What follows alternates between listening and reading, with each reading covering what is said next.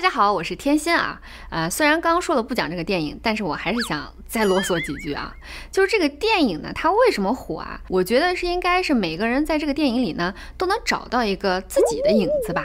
反正一直以来嘛，这个穷人和富人好像都是一种很尖锐的话题。但是我就纳闷儿啊，你说在古代人们是怎么看待这个穷富的呢？要说寄生上流啊，我可能还真没有这个能力。但是呢，我每天都寄生在啊我的手机上，真不敢想，我哪一天要是没有手机，就感觉 跟这个世界好像隔绝开了一样啊。但是你说这个古代的人，他也没有手机电脑呀，那他们的生活能有什么意思呢？这个啊，我还是要从我们长安城外泾河岸边的故事说起来啊。就说呢，在这个岸边呢，有两个闲人。贤能的贤啊，可不是那个咸鱼的咸，但是呢，看他们的工作啊，呃，要叫我说呢，也是挺闲的啊。一个渔翁啊，叫张烧，哎，一个樵子呢，叫李定，他俩呢，就是属于不登科的进士，能识字的山人。你说这么有才能的人啊，竟然在这儿当个抓鱼的和个砍柴的，哎，太不上进了也。等等，《西游记》里啊，可不是这么说的呢。就说有这么一天啊，这俩人呢卖了鱼和柴，然后呢一起去了酒馆。这个吃爽了之后呢，还一人拎了一壶回家。这一路啊，就顺着这个泾河岸边在那散步，感觉这个生活也是挺美好的嘛。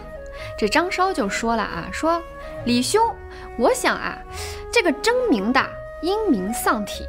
夺利的为利亡身，受爵的呢抱虎而眠，承恩的呢嗅食而去。这么说起来，还真是不如我们俩这个山清水秀啊，逍遥自在，淡泊的随缘而过。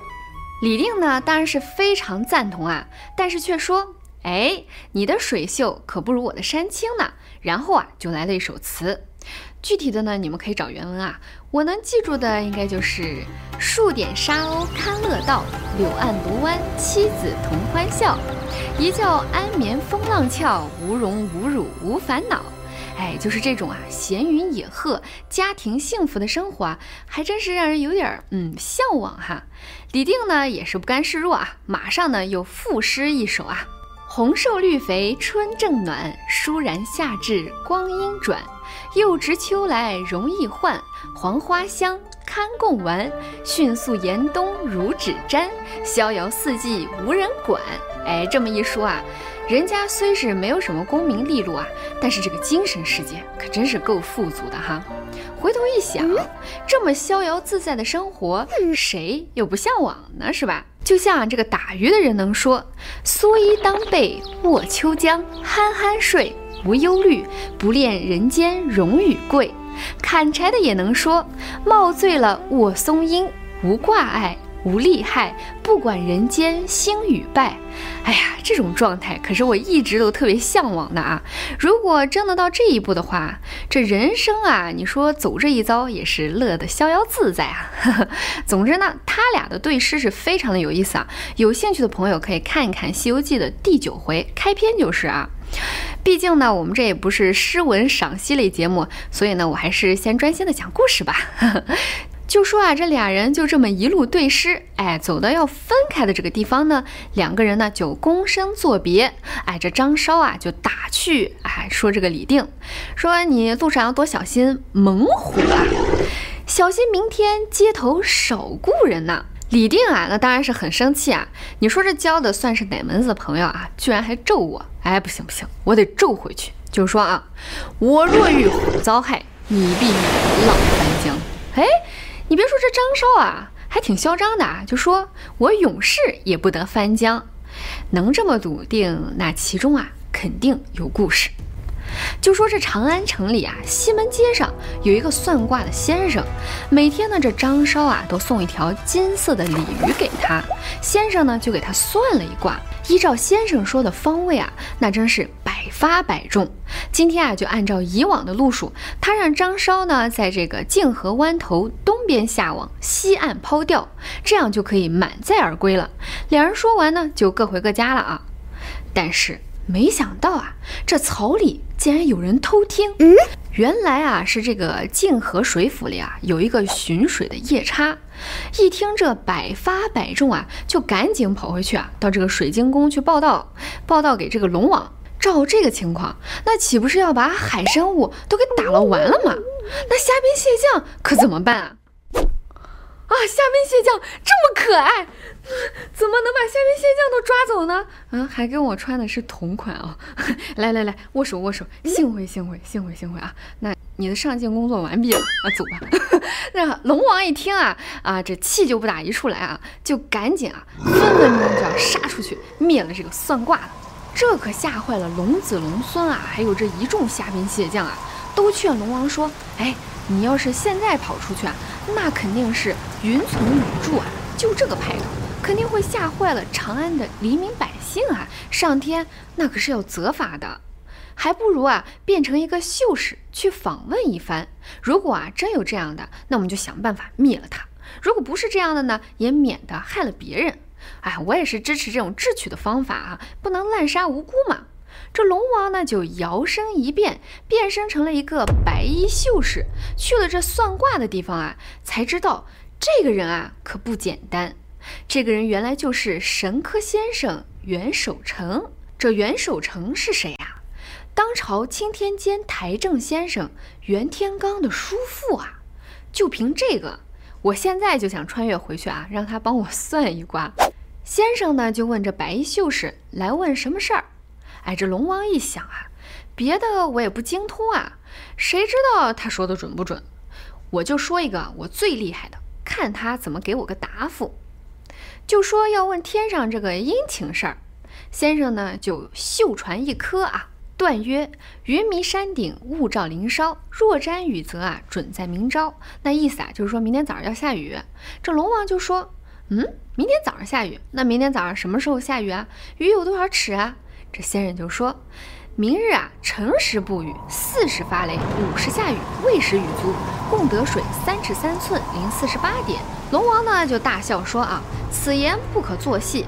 若是明天有雨啊，根据你猜的这个时辰和点数，我就送你五十两黄金；如果没有雨，而且呢不按你这个时辰和数目，那我就跟你实说啊，定要。